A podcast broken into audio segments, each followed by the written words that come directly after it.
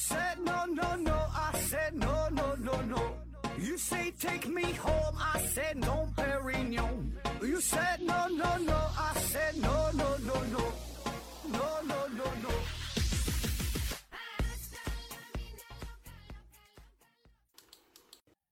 拼命探索，不计后果。欢迎您收听《思考盒子》，本节目由喜马拉雅平台独家播出。呃，今天呢还是回答听友问题。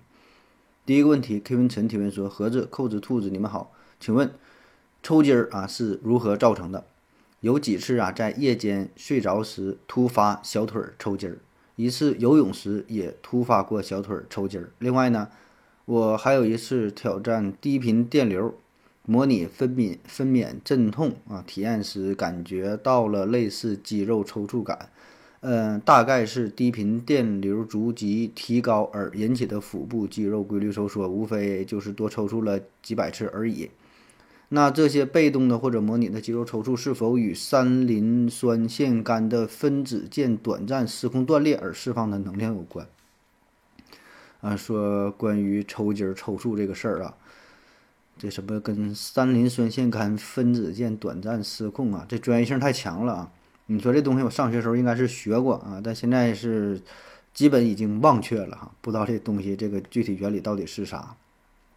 我查了一下这个，嗯，抽筋的原因哈，这个吧，嗯，你说到这个原因呢，有这么。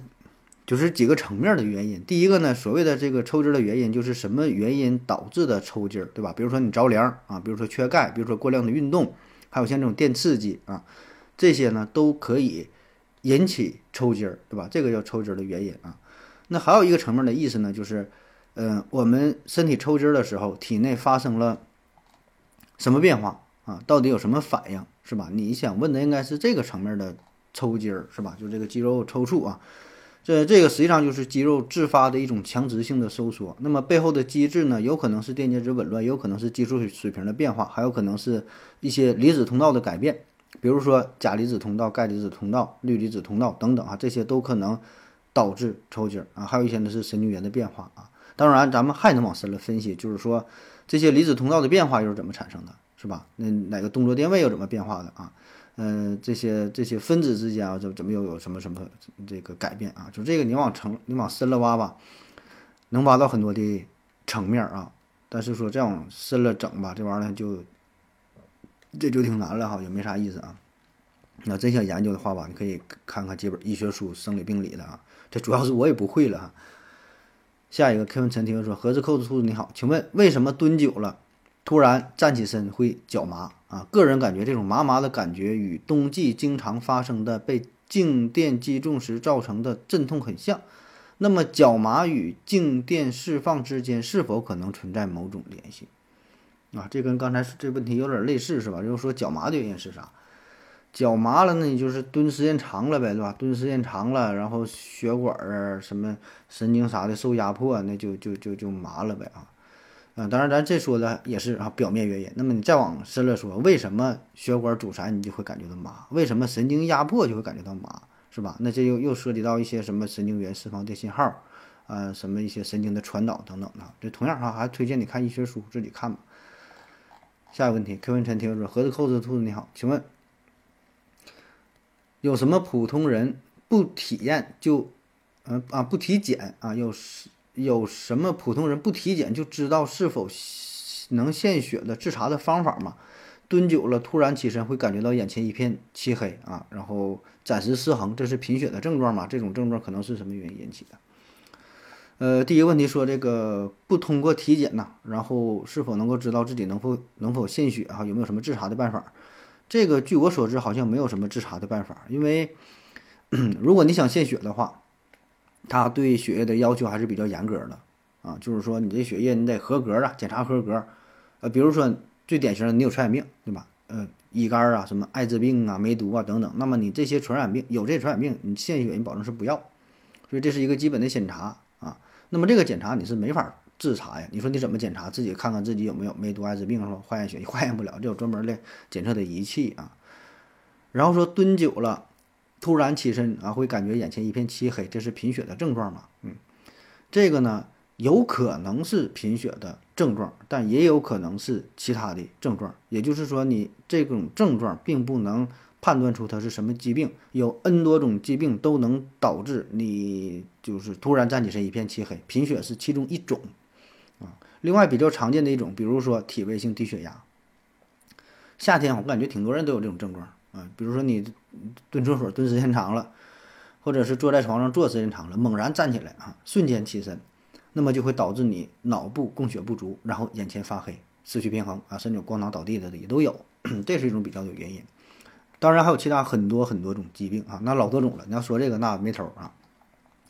所以呢，在医学上你没有办法通过单一的一种表现、一个症状判断出是什么疾病。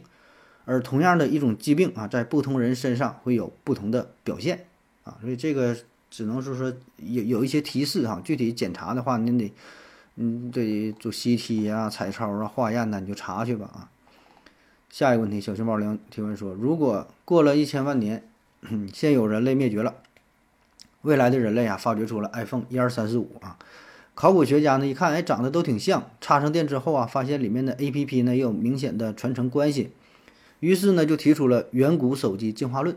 后来呢，还破解了核心代码，进一步发现百分之九十九的代码是完全相同的。那么，考古学家就得出了结论，说这 iPhone 十五是由 iPhone 一经过自然选择进化来的。长臂猿维斯回复说：“你这脑洞太大啊！”科学空间回复说：“你在教我做事情啊啊！”科科学空间回复：“呃，未来人点点说你在教我做事情啊！”刘景回复说。他们一定会发现手机是无机物啊，他们也一定能够发现无机物不会产生这个自然进化。嗯，说这个未来人是吧？嗯，挖掘文物，然后然后看到了这咱的这个 iPhone 手机啊，从一到十五，甚至到十几、二十几啊，一代一代进化啊，然后推测这是手机自我进化来的。这种情况呢，我觉得嗯，可能性不太大哈。就是说，咱假设哈，确实能够发现这些文物，发到发现这些手机，而且还能用啊。咱假设说都能用的话，那么呢，他也会知道这些东西不是生物进化来的。嗯，就像咱们现在出土了很多文物，唐宋元明清是吧？这再往以前也有啊。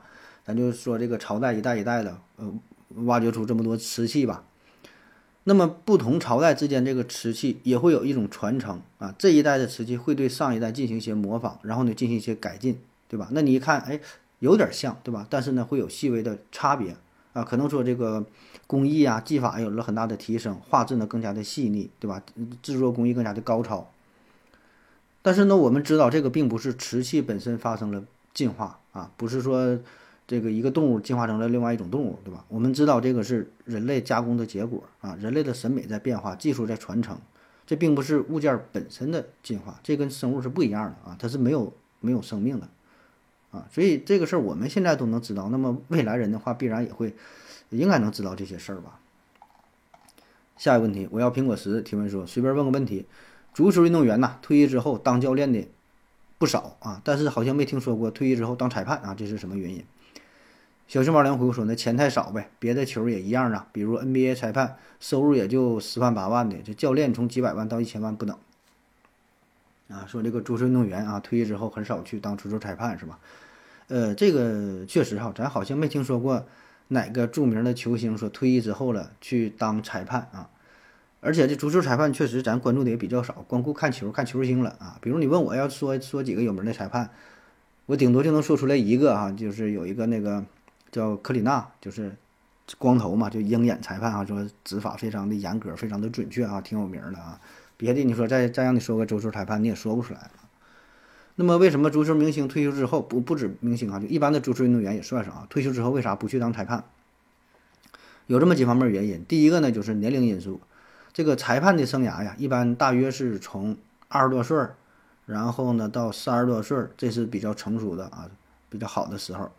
一般执教呢，呃，一般这个当裁判也就到四十五岁左右，因为你年岁再大的话是经验丰富，但是说的你体力不行啊，身体跟不上啊，你裁判也不轻松，对吧？你不管是边裁，特别是主裁的话，那满场跑，边裁的也是一个大脚开过去对吧？你也得跟得上，也不闲着。这一场球下来呢，呃，体力消耗也挺大啊。所以呢，根据国际足联的规定，足球裁判四十五岁就要退役的。那么咱们再看这个。足球运动员，足球运动员他退役的年龄大约呢是在三十五岁左右，对吧？你足球运动员保证岁数大了，他也踢不动，也就三三十四五岁啊，顶多能到四十岁。那有的像门门将可能能多多踢几年的话，能到四十岁也就到头了。你岁数再大的话，这人家也不爱用你啊。年轻人有有都是啊，所以你看这个足球运动员，你从退役之后，你再得学习考个证，你再当裁判，这职业生涯就非常短，干不了几年，就十年八年的。十年八年的，你说不够这么一一折腾，能能挣多钱是吧？还不如说稍微想点别的办法，干点别的挣点钱的，哪怕是去哪个学校当个教练，挂个名，干点啥也行。那犯不上累死累活的，挣的也不多啊。所以这就说到了收入问题，就这个足球裁判收入确实是比较少的。你看欧洲很多国家，他们这个裁判也都是兼职的啊，很少有很少听说说他就职业就就是这辈子我就当裁判，别的啥也不干，靠这个赚钱的很少。那么我国呢，那更是如此，一般呢都是在一些呃学校或者是一些单位，他有他的固定工作，然后呢通过考级考证有了裁判的资格，哎，然后呢，呃，作为这个这个裁判，那也也不是经常这个呃这个参加比赛，对吧？这赶上有比赛了他去啊，没有比赛还有自己正事儿啊，一般都是这种情况啊。而且呢，咱说对于足球运动员来说，他的收入都不少。哎，咱就不用看那个国际巨星，什么 C 罗啊、梅西呀，什么这些大牌是吧？咱就说咱中国男足啊，就这踢成啥鸟样了是吧？就这水平，年薪不也是几十万、几百万吧？对吧？几千万的也有啊，就具体咱不太关注啊。但是偶尔听说的也得年薪几百万，这好像是一种常态是吧？那更何况欧洲的、美洲的那些大牌球星，对吧？那那那那那收入是吧？所以，哪怕是不是特别有名的啊，上不去场的，只要是能是一个正式俱乐部的队员的话，那基本挣的都不少，啊，基本就这个钱呐，嗯，跟这个裁判相比，那是天壤之别。所以呢，你让他退役之后去当裁判，挣那点薪水，保证是满足不了他。就是你当裁判干这一年不够，人家在俱乐部一个星期赚的多呢，所以他这种心理落差，他他也接受不了。对吧？而且人家可能确实也不差这点钱啊。但凡混的差不多了，退役之后啊，这钱也够花了啊。干点别的，他也是挂个名，寻找一些人生价值的啊。所以，嗯，很少有说考虑去当裁判的，除非是特别特别低的、特别特别低的赛事的这个足球运动员。最后呢，实在是没有什么更好的出路，可能说勉强去做个裁判的啊。但是反正不多啊，不多。下一个问题，不要恶意提问。提问说，努力也是一种天赋吗？或者说一个人努力的程度跟基因有关啊？如果这也是的话，那是不是会导致宿命论啊？啊，说一个人是否努力，这个愿意努力啊，跟基因是否有关啊？我觉得这个一定是有一定关系的，就像是一个人的性格，对吧？就是这个努是否愿意努力，也是他性格的一部分。就像有的人内向外向，对吧？有的人可能他的性格当中就是。他有很多的表现，那么努力，我觉得算是其中，嗯，算是性格的其中的一部分，算是一种啊。所以这个一个人的整体状态，那跟他的基因一定是有关系的。所以这个是否愿意努力啊，也是跟基因有关啊。但是说，我觉得这个并不能完全就推导出啊宿命论，并不能因为这事儿就推导出宿命论啊。那所谓宿命论，就是说咱的这个生命已经是命中注定的了，这辈子生下来，从你生下这一天儿，最后你是啥样啊？你这辈子是飞黄腾达呀，还是贫困潦倒啊？最后怎么死的，可能都已经注定下来，这叫宿命论，是吧？那我觉得这个，不会不会因为这个事儿就推导出宿命论啊。你看啊，咱老话说叫一命二运三风水四积阴德五读书。你看咱这一生啊，第一啥？一是命啊，一是命是吧？二运啊，三风水。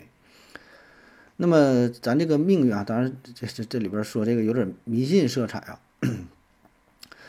就是咱咱是回到你这个问题啊，就像你说这个宿命论这个事儿吧啊，呃，历来有很多研究啊，咱之前也说过，你看比较有代表性的这个拉普拉斯妖，咱专门讲过是吧？就是幻想啊，宇宙当中有这么一个妖啊，他呢能够知道所有宇宙当中这一瞬间所有的粒子的状态，然后呢就可以推导出宇宙的未来和过去啊，所以这宇宙是注定的，是吧？后来呢出现了量子量子力学啊，然后说。这个咱们连一个小小的粒子呢都预测不了啊！这个粒子是这个量子世界呢，是我们没法没法去预测、没法判断的啊！说整个宇宙呢也是没法预测的啊！然后有爱因斯坦跟波尔嘛，说什么上帝知不知头子这些事儿是吧？所以呢，我觉得哈，在这个咱就不过度延伸了。我觉得就是努力呢，可能是一种先天的品质啊，但是呢，并不能就是说完全就固定下来说，这个人他这努力啊，就努力啊，你这人就是不努力，不努力你也改变不了。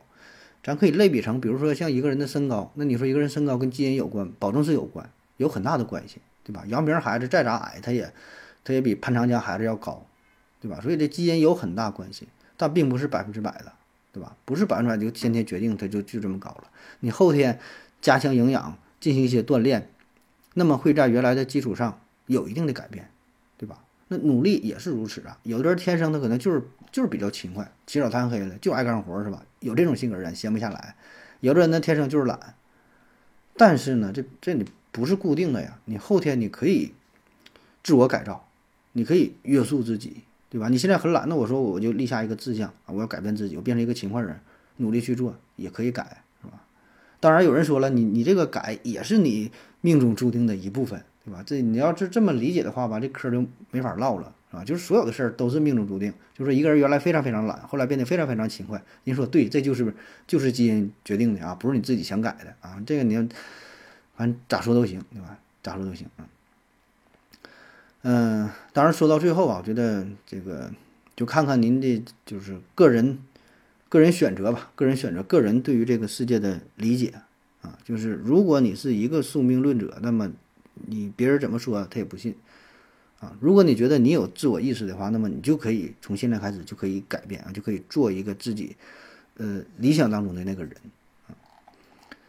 下一个问题，K 文陈提问说何老师你好，请问呢有些菜啊（括弧比如萝卜丁啊）。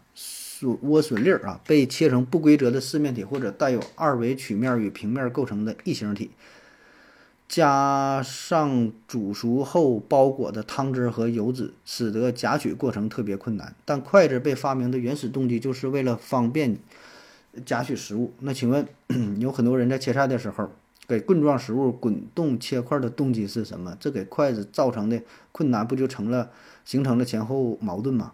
风铃时代不用说，所以啊，又发明了勺子。啊，你说了半天，不就是咱说切这个滚刀块这个事儿嘛，是吧？还把这个棍状食物滚动进行切割，然后形成了什么什么四面体、二维曲面，这就是滚刀块啊！啊，就咱切这个大萝卜呀，切这个莴笋呐，啊，就像你说切一些柱状的食材是吧？就是斜着切，然后转一定角度，再斜着切啊，切出来这个食材呢，呃，不太容易夹。是吧？这涮火锅的时候，这种大块不不太好夹，然后说这是挑战了筷子的极限，是吧？这个有这么矛盾啊？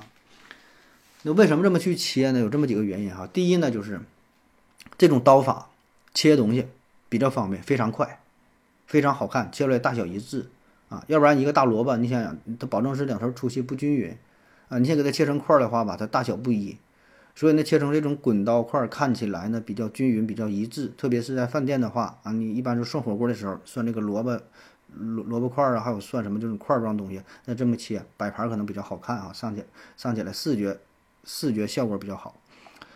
还有一个很重要的一点呢，就是这种滚刀块儿，它这个块儿呢是相对比较大，受热面积呢相对是比较小，它它不是片儿，它不是丁，不是丝儿，不是粒儿，它是很大这么一块儿啊。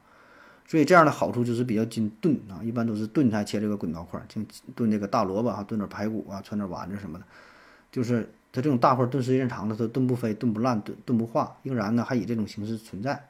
所以呢，无非你看就是火锅啊、炖菜呀用这种滚刀块儿。你要是太小的块儿，最后炖烂了它就煮没了啊啊。然后说你说吃是吧？吃的吃的时候有很多办法啊，可以用匙儿㧟，可以用漏勺啊。那涮火锅时候不得配个漏勺㧟这个东西是吧？所以这个总是有办法的。下一个问题，K 文陈提问说：何老师你好，请问为什么办公室中央空调的出风口有比周围更明显可见的灰尘堆积？出风口的空气流速，呃，运动速度更快，不是更能把空气颗粒吹到远处吗？感觉是反直觉的现象。另外，北方暖气片靠着墙壁也会有这种现象，但这里这里参与流动的是暖空气啊，这二者有什么关系？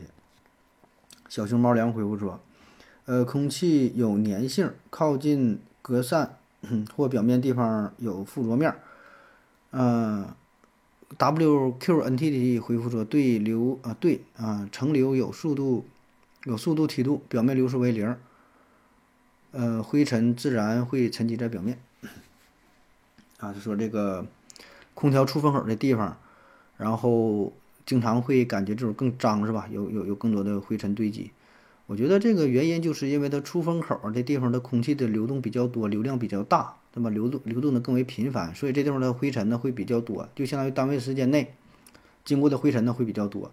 然后呢，呃，这个吹出的气体又不足以把这个灰尘全都带走啊。或者说能够带走一部分，那么剩下的一部分就会粘在了这个出风口附近，最后呢就越积越多，啊，就相当于，咱举个说个数字的话，比如说平时就别的地方一分钟啊流过的空气是，比如说是一百份儿这么多，那么空调出风口这个气儿老多了，对吧？它这可能就是一千，就是一万，那么对应的灰尘也就更多，那最后呢就堆积下来，没可能吹走一部分，那绝大部分没吹走就就堆积下来了，粘在上边了。至于暖气暖气片后边儿，我觉得也差不多啊。你空这个暖气片温度高啊，温度高，呃，空气流速快，都向向上飞，是吧？所以呢，单位时间内经过的空气更多，经过的灰尘更多，最后堆积下来的也就更多啊。特别是表面它可能比较粘，就就粘上了，你吹也吹不掉啊。不是说空调这点气儿能吹掉，你使劲吹，你吹能吹掉是吧？有的也吹不掉。下一个问题。呃，Q 文陈提问者，何老师你好，请问为什么有些动物可以一半大脑处于睡眠状态，另一半大脑处于活跃状态？大脑的两半儿，嗯，两边功能与构造是相同的，并且对称的吗？这是为什么？为什么人类不能像动物一样，让大脑两边这个分开来工作或休息？呃，补充说，如果是扣子与兔子回答的话，就代我向两位美女主播问好啊！你等着吧，等他俩回答吧。嗯，说这个大脑事儿啊。有一些动物呢，它这个大脑吧，它很神奇啊，左右两个半球嘛，一半睡觉，另一半清醒，然后呢可以正常保持工作，那一半呢该休息休息，过一阵呢再换一下，那边休息，那边工作，就这个工作效率很很很高，每天二十四小时不闲着是吧？这就比咱人类强多了，人人类每天都得睡个八小时，这一辈子三分之一时间全浪费掉，全睡觉了啊。那在动物当中比较有代表性的就是海豚啊，还有一些鸟类也是如此。你看鸟连连续飞，有的候鸟。一飞就从这飞飞到南半球，从咱北半球飞南半球，飞好几天都不不用睡觉，一直飞一直飞。那其实如果这么飞的话，其实也挺累，对吧？定位呀啥的，你得控制自己的方向啥的。实际上呢，就是这个左右两两个脑袋两个半球轮换着休息啊。还有刚才说的海豚，那海豚更牛啊！海豚主要大脑有两个独立的供血系统。那么当这个海豚休息的时候呢，这一半大脑完全停止工作，另一半呢哎仍然工作，保持高度警觉。那眼睛也是一个闭着一个睁着，就看看旁边有没有天敌，谁过来危险了，赶紧跑去提防着敌人啊，观观观察这个四周。那么至于说这两个大脑的结构和功能是否是完全相同和对称的，这事儿我也没研究过哈，我也没没没查到相应的资料，我真查了一下，呃，就是因为像咱们人类大脑啊，咱们人类大脑呢，原来的认知呢说这个左右半球有一定的倾向性啊，一个呢是。呃，更加倾向于理性，一个是更加感性啊，一个是什么思维，一个是什么记忆，一个是什么数学，一个是什么艺术，有这种倾向性。但是呢，现在这种事儿也不太提了啊，就是左右大脑的这个区别好像也没有这么大啊。那么对于动物来说的话，这个事儿呢就是很难研究啊，很难研究。它不像人类，你还能进行交流，然后做一些题呀，做一些测试能反映出来。那么对于动物来说呢，你很难研究明白，你怎么跟他说呀？对吧？更何况呢？你想单独研究说某一侧的大脑这个事儿，呃，更难了啊。那至于说为什么人类不能像动物大脑那种啊左右分工，那这就是就进化结果。现在那就就就这样了，这玩意儿就阴差阳错就形成这种状态了。背后原因就是就巧合呗。那你说这玩意儿怎咋说啊？下一个问题，不要恶意提问。提问说，人为什么会痒啊？痒和痛是什么关系？痒比痛还难受吗？痒这种感觉对人类的生存和繁衍有什么好处？这最后一个问题啊，说人为什么会痒啊？痒是刺挠啊，刺挠啊。嗯，那咱们呀，先聊点这个跟这个问题无关的问题啊。结合最开始提问那两个话题啊，蹲时间久了腿麻呀，什么抽搐啊。嗯，你看啊，这个事儿吧，怎么说呢？就是。呃，这类的问题，嗯，都可以从不同的角度去回答啊。你看，咱之前说那个抽搐和腿麻也是，就是看你想从哪个层面去回答。你说人为什么会痒，人为什么会痒？啊，这个呢可以从一个层面回答，就是说，嗯，是哪些疾病引起的人会痒啊？为什么会痒呢？哎，因为你得荨麻疹了，因为你得湿疹了，因为你得皮炎了，对吧？这些呢是侧重于从疾病的角度去回答，啊，但是我觉得你问这个问题呢，呃，应该不是想从这个这个层面来了解啊，也不是想，呃，从这个体内的一些反应啊，什么生物化学变化这个这个层面来回答，也就是说我们养的时候身体内发生了什么改变是吧？应该也不是这个层面啊。结合你这个问题来看呢，人为什么会痒？应该是想从进化的角度，就为什么我们最后会。产生这种感觉挺奇怪的啊！对比说疼，为什么我进化会疼呢？对吧？疼这个事儿好理解，对吧？疼是好理解呀，因为这个疼啊是一种自我保护。你身体感觉到疼了，是大脑的这个这个释放了一个信号，告诉这个大脑你现在受伤了啊，你赶紧远离，赶紧躲开，现在很危险。比如说你手摸一个锅，这锅很热，烫手。你不用想，手马上就一下躲开了啊，然后说，哎，这锅很热，很危险，不能再碰了。这个呢是一种自我保护，对吧？所以那些他嗯碰着东西不疼的，遇到危险不疼的，他最后都全都死掉了啊。你说你摸这个锅不觉得疼啊，很热还不疼，你一直摸着，就最后手手烧没了，是吧？这胆儿很大，刀扎一下扎扎心脏上不疼啊，没事儿也不躲也不跑啊，就在等着啊，嗯，扎死了。就最后活下来的，保证是这种怕疼的，身体很很敏感的，这样这这这才长寿啊。这个是疼。那么痒是怎么回事呢？痒啊，其实也是一种挺难受的感觉，也会算是一个负面的，对吧？谁痒身上也难受，也不舒服啊。但是痒的特点呢，就是不像疼那么疼，是吧？不像疼那么剧烈，呃，是挺难受，但是说还能忍受。你要这会儿刺挠不挠吧，稍微挺一会儿呢，哎也行啊，但是呢会很难受啊。所以这个痒啊，也是我们人体的一种本能，也是向你释放一个信号，告诉你啊，身体这块儿有一些异样，啊，有一些异物，你赶紧呢就把这个异物给去除掉，啊，要不然呢，你可能也会有有一定的危险，咱想一想，这个痒和疼这个最大的区别是啥呢？就是你疼的时候，这个地方吧，往往呢是你不敢去碰，不敢去碰，就非常脆弱。比如说你胳膊受伤了啊。轻微的，咱就说你就是这会儿蹭个皮儿破个皮儿，你敢去摸吗？你也不敢去摸，你越碰越疼。那且不说这会儿是破口啊、骨折了，那你更不敢碰了，越碰越刺激越疼，对吧？所以疼是不敢碰的。那么痒是不一样，痒正好相反，痒这种感觉是让你去碰，让你去挠，让你去呃是拍打呀，你是动它呢，你是怎么地呀？反正说的那哪会儿痒了，你你都得去触碰，越触碰呢就能越解决痒这种感觉。所以你看，什么东西给你带来痒呢？往往是一些小虫子，对吧？蚊子叮咬你，或者是一些一些植物啊，也会啊，你这个给你身上蹭一下，很痒。所以这种刺激呢，不是特别强烈，但是呢，也会提醒你，哎，你得动一动，你得挠一挠，碰一碰，把这个小虫子给驱赶走啊。但这这个这种刺激可能还不是特别要命，不是特别特别这个严重啊。所以相当于它比痛呢低一个级别。所以，我们身体痒的时候，你会不假思索的就会去挠，就会触碰，给它驱赶走。但你疼的时候不一样，你疼的时候，你得稍微合计合计，起码得先看一眼，哎，这会儿咋回事儿，是吧？是不是流血了？是不是骨折了？皮儿是不是破了？啊，然后才采取下一个措施，而不是上去就挠。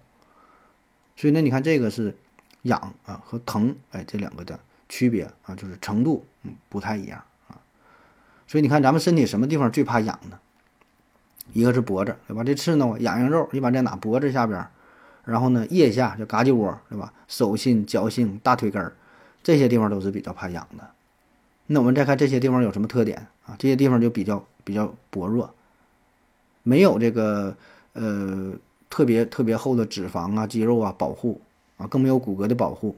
再加上这些地方呢，往往也都有大血管。你看脖子下边、大腿根儿、双侧大腿根儿、腋下这些，都是有重要的血管。然后呢，还很薄弱，所以这些部位就非常的敏感啊，非常容易痒。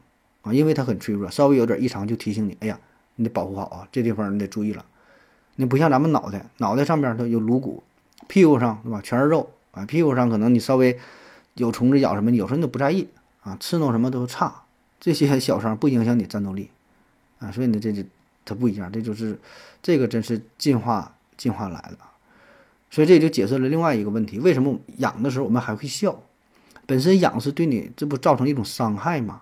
对吧？虽然不赶不上疼啊，但也是一种伤害。我们都怎么还还会笑呢？特别碰你痒肉，怎么还笑呢？笑，你一笑的时候身体就颤动，你一颤动，咱刚才说了，你为什么痒？身上有小虫子，你一颤动，你一抖动，这小虫子害怕，它就飞走了。所以它这是一种本能的自我保护。哎，这个是进化来的，不是因为高兴的笑啊，是让你肌肉收缩一种震颤。好了，感谢各位的收听，谢谢大家，再见。感谢您的聆听。如果您也想提问的话，请在喜马拉雅平台搜索“西西弗斯 FM”，在最新一期的节目下方留言即可。欢迎您的参与，我在这里等你哦。